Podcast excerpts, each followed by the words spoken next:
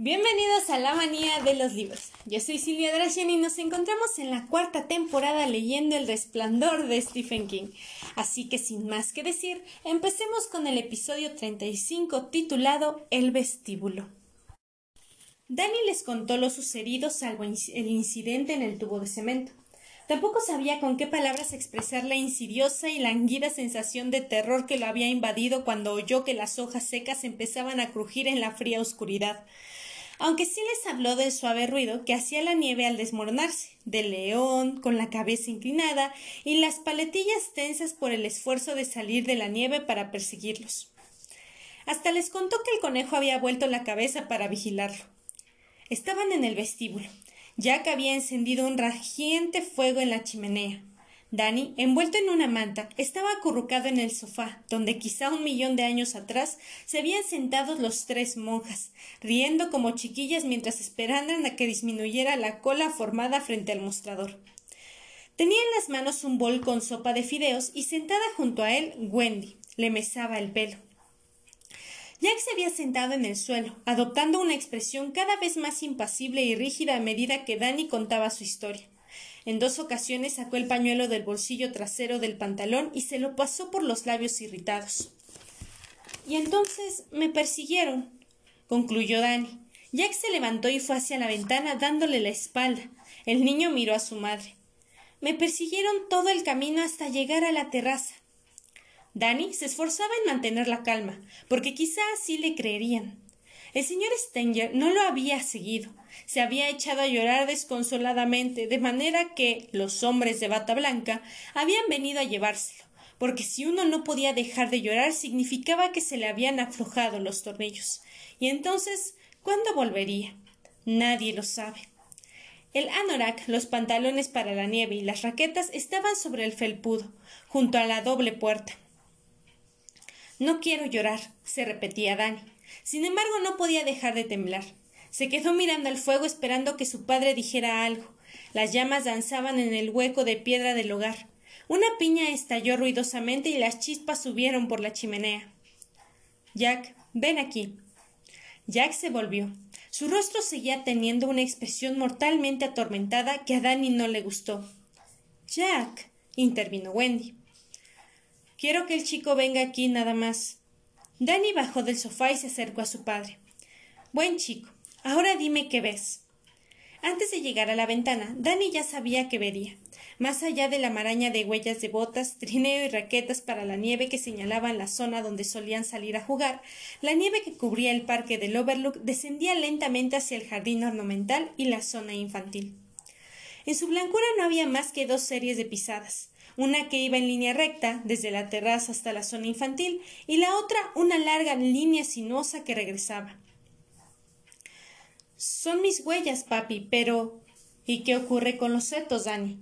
A Dani empezaron a temblarle los labios. Estaba a punto de llorar, y si no podía contenerse, no lloraré, no lloraré, se decía. Están cubiertos de nieve, susurró. Pero, papi. ¿Qué? Jack, ¿qué haces? ¿Estás haciéndole un examen? ¿No ves que no se siente bien? Que está. Cállate. Dani. Pero me lastimaron, papá. En la pierna. Esa herida debes de habértela hecho con la nieve congelada.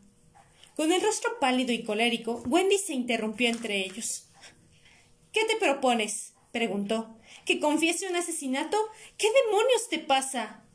Pareció que algo quebrara la extraña mirada de Jack. Quiero ayudarle a descubrir la diferencia entre algo real y algo que solo es una alucinación. Eso es todo. Se puso en cunclillas junto al niño para mirarlo desde su altura. Luego lo abrazó.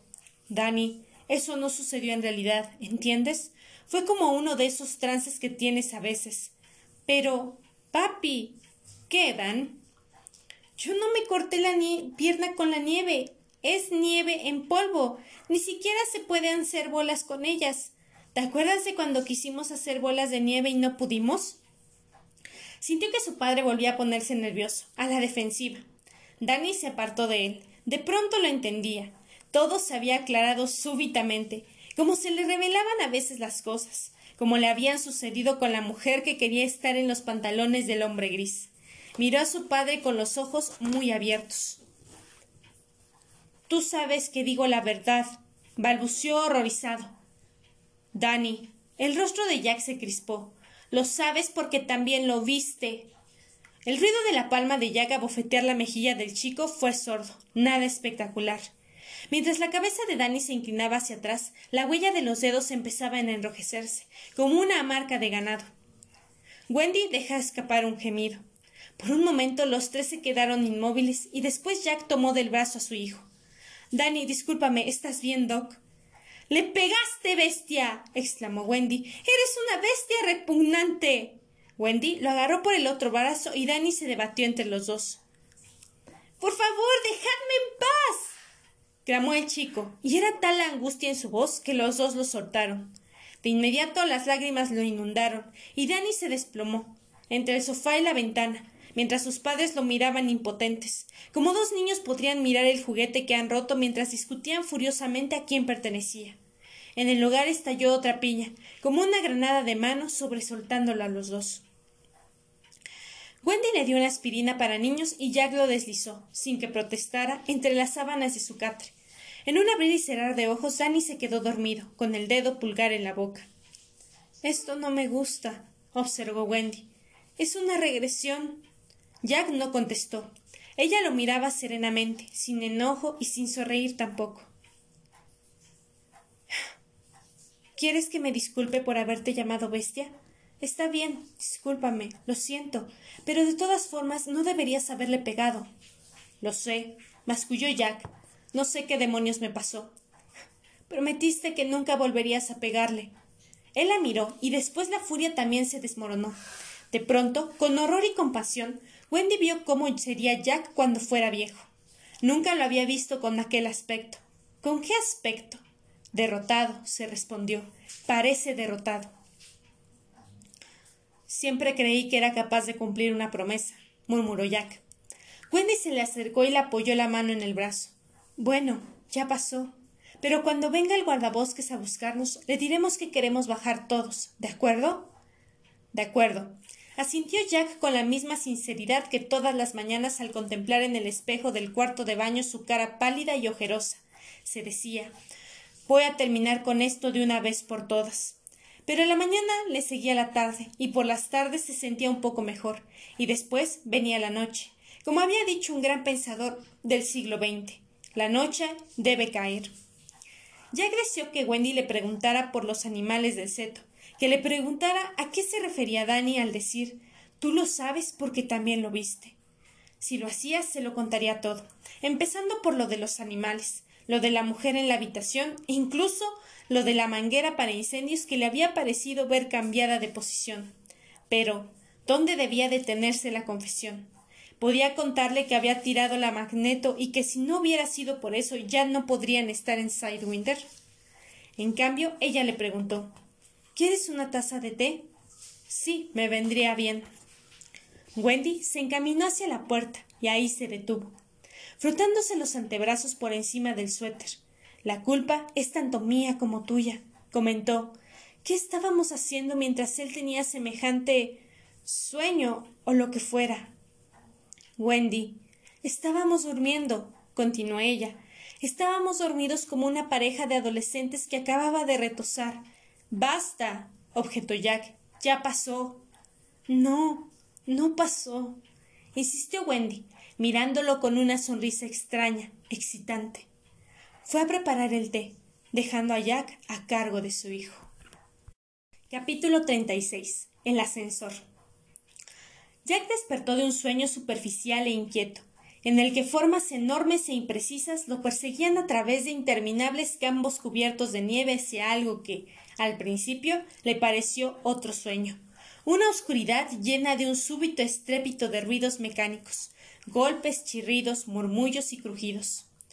Solo cuando Wendy se sentó junto a él en la cama, comprendió que no era un sueño. ¿Qué es eso?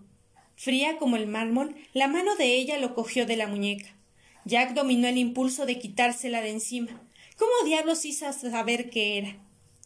El reloj luminoso que tenía sobre la mesita de noche marcaba las doce menos cinco. Volvió a oír el murmullo, sonoro y continuo, seguido de un choque metálico al cesar el murmullo de un golpe seco. Después Volvió a empezar el murmullo. Era el ascensor. Dani también se había sentado. Papá. Papi. dijo Dani con voz soñolienta y asustada. Estoy aquí, Doc, respondió Jack. Ven a nuestra cama. Mami también está despierta. Las sábanas crujieron mientras el chico se metía en la cama entre ellos. Es el ascensor, susurró. Sí, convino Jack. No es más que el ascensor. ¿Qué quieres decir con que no es más que el ascensor? Lo apremió Wendy con nerviosismo. Es medianoche. ¿Quién lo puso en marcha? En aquel momento seguía por encima de ellos. Percibieron el traqueteo de las puertas que se abrían y cerraban. Después de nuevo el murmullo del motor y los cables. Danny empezó a lloriquear. Jack sacó los pies de la cama y dijo Tal vez sea un cortocircuito, lo comprobaré. Jack, no salgas de la habitación. No seas estúpida, es mi trabajo. Jack se enfundó en la bata. Un momento después, Wendy también salía de la cama con Danny en brazos. Nosotros también vamos. Wendy. ¿Qué pasa? preguntó Danny. ¿Qué pasa, papá? En vez de contestar, Jack se volvió para ocultar su expresión tensa y colérica. Luego se ató el cinturón de la bata, abrió la puerta y salió a la oscuridad del pasillo. Wendy vaciló un momento y en realidad fue Danny quien empezó a moverse. Rápidamente ella lo alcanzó y los dos salieron juntos. Jack no se había preocupado de encender las luces. Wendy buscó a tientas el interruptor que accionaba las cuatro luces colocadas en el techo del pasillo que conducía al corredor principal. Delante de ellos, Jack se encaminaba hacia el corredor. Esta vez fue Danny el que encendió las luces. El pasillo que conducía a la escalera y el hueco del ascensor se iluminó. Jack estaba inmóvil, frente a la puerta cerrada del ascensor. Con el desteñido albornoz escocés y las chinelas de piel marrón, el pelo ensortijado por las almohadas y sus mechones pajizos parecían un absurdo Hamlet del siglo XX, una figura indecisa tan hipnotizada por la tragedia que era incapaz de desviar su curso o alterarlo. Deja de pensar en esas tonterías. En su mano, la mano de Danny se había crispado dolorosamente. El niño la miraba con atención, con expresión tensa y angustiada. Wendy comprendió que había estado siguiendo el hilo de sus pensamientos. Era imposible saber hasta qué punto lo había entendido. Pero Wendy se ruborizó casi como si su hijo la hubiera sorprendido masturbándose. Vamos, le dijo y ambos avanzaron por el pasillo hacia donde estaba Jack. Los crujidos y golpes metálicos eran más fuertes y aterradores. Jack no dejaba de mirar la puerta cerrada, a través de la ventanilla en forma de rombo que se abría en la puerta del ascensor. A Wendy le pareció ver los cables, que vibraban lentamente. Estrepitosamente el ascensor se detuvo debajo de ellos, en la planta baja. Oyeron el ruido de las puertas al abrirse y pensó en una fiesta. ¿Por qué había pensado en eso? La palabra había aparecido simplemente en su cabeza, sin razón alguna. En el Overlook el silencio era total e intenso, salvo por los ruidos escalofriantes que llevaban por el hueco del ascensor. Menuda fiesta debe de haber sido, se dijo. Pero, ¿qué fiesta? Por un momento una imagen tan real que parecía un recuerdo invadio de la mente de Wendy no era un recuerdo cualquiera, sino uno de esos de una otesora, que guarda para ocasiones muy especiales, y al que muy rara vez se alude en voz alta. Luces, cientos, tal vez miles de ellas, luces y colores, el ruido de los corchos de champán, una orquesta de cuarenta instrumentos tocando In the Mood de Glenn Miller. Pero Glenn Miller había pasado de moda antes de que ella hubiera nacido. ¿Cómo podía pues tener un recuerdo de Glenn Miller? Miró a Dani. Tenía la cabeza inclinada hacia un lado, como si oyera algo que ella no alcanzaba a oír. Estaba muy pálido. Las puertas se cerraron de un golpe sordo. Se oyó un murmullo, mientras el ascensor empezaba a subir. Wendy vio a través de la ventanilla en forma de rombo el motor alojado en la parte alta de la caja del ascensor. Después, a través de los rombos adicionales que dibujaba el bronce de las puertas corredizas, el interior de la caja, de la parte alta del ascensor salía una luz amarilla. Estaba vacío, pero la noche de la fiesta debían de haberse amontonado docenas de personas, sobrepasando el límite de seguridad, aunque por aquel entonces era nuevo y todos llevaban máscaras. ¿Qué máscaras? se preguntó desesperada. El ascensor se detuvo encima de ellos, en la tercera planta. Wendy miró a Dani. Tenía los ojos abiertos desorbitadamente, los labios apretados hasta quedar exangües, formando una línea de terror. De pronto volvieron a resonar las puertas de bronce al abrirse, y lo hicieron porque era la hora. Había llegado el momento. Era el momento de decir buenas noches. Buenas noches. Sí, estuvo encantador, pero no puedo quedarme para el desenmascaramiento. Acostarse pronto, levantarse temprano. ¿Sabe? Esa era Sheila. ¿No es gracioso que Sheila se vistiera de monje? Sí. Buenas noches. Los engranajes chirriaron. El motor arrancó, gimiendo, y la caja empezó a descender. Jack, susurró Wendy. ¿Qué es esto? ¿Qué ocurre? Un cortocircuito, repitió él con frialdad. Ya te dije que era un cortocircuito. Pero oigo voces dentro de mi cabeza. gimió Wendy. ¿Qué pasa? ¿Qué es todo esto? Creo que voy a volverme loca. ¿Qué voces? La miró con una dulzura siniestra. Wendy se volvió hacia Dani. ¿Tú las oíste? Sí, respondió Dani asintiendo lentamente con la cabeza. Y música, como si fuera desde hace mucho tiempo dentro de mi cabeza. La caja del ascensor volvió a detenerse. El hotel seguía en silencio, lleno de crujidos desierto. Fuera el viento gemía en los aleros, en la oscuridad. Creo que estás chiflados, comentó con naturalidad Jack. Yo no oigo nada, maldita sea, a no ser que este ascensor que no tiene un ataque de hipoeléctrico. Si queréis tener un ataque de histeria dúo, adelante, pero no contéis conmigo. El ascensor volvió a bajar. Jack dio un paso hacia la derecha, donde una caja con el frente de cristal pendía de la pared, a la altura del pecho. Asestó un puñetazo al vidrio. De los nudillos empezó a brotarle sangre. Jack metió la mano en la caja y sacó de ella una llave larga y púlida. Jack, no, por favor. Estoy aquí para hacer mi trabajo. Déjame en paz, Wendy. Cuando ella trató de agarrarlo por el brazo, Jack la apartó bruscamente. Wendy perdió el equilibrio y cayó pesadamente sobre la alfombra. Con un grito agudo, Danny se arrojó de rodillas junto a ella. Jack se volvió hacia el ascensor y metió la llave en su lugar correspondiente. En la ventanilla rombal desaparecieron los cables y se hizo visible el piso de la caja. Un segundo después, Jack hacía girar con fuerza la llave. Se oyó un ruido áspero y chirriante al detenerse el ascensor. Por un momento en el sótano el motor desconectado se quejó aún, cuando más fuerza hasta que el interruptor se apagó, y en el Overlook se instaló un silencio sobrenatural. En el exterior el viento parecía soplar con fuerza, ya que estaba mirando estúpidamente la puerta gris del ascensor. Bajo el agujero de la llave había tres salpicaduras de sangre, de sus nudillos heridos. Luego se volvió hacia Danny y Wendy. Ella estaba levantándose mientras su hijo la rodeaba con un brazo. Los dos lo miraban con cautelosa fijeza, como si fuera un extraño que jamás hubieran visto antes, posiblemente peligroso. Abrió la boca sin saber qué iba a decir. Es. Wendy, es mi trabajo. A la mierda con tu trabajo. exclamó ella. Jack se volvió otra vez hacia el ascensor, metió los dedos por la rendija que quedaba al lado derecho de la puerta y consiguió abrirla un poco. Después pudo echar contra ella todo el peso de su cuerpo, hasta que se abrió del todo. La caja se había detenido a medio camino, y el piso quedaba a la altura del pecho de Jack. De su interior salía una luz cálida que contrastaba con la oscuridad aceitosa del hueco que quedaba abajo. Durante unos interminables segundos, Jack permaneció inmóvil mirando el interior de la cabina. Está vacío, declaró después. Es un cortocircuito, lo que yo dije. Introdujo los dedos en la rendija que había detrás de la puerta para correrla y empezó a tirar con ella. Con fuerza sorprendente, la mano de Wendy lo sujetó por el hombro para apartarlo. Wendy. vociferó él. Pero su mujer ya se había firmado en el borde del piso, sabiéndolo bastante para poder mirar hacia adentro. Después, con gran esfuerzo trató de entrar en el ascensor. Al principio pareció que no lo conseguiría. Sus pies aletearon sobre la negrura del hueco. Una chinela rosada se le cayó y se perdió de vista en la oscuridad. ¡Mami! exclamó Dani. Después Wendy salió con la frente pálida y brillante como una lámpara de alcohol.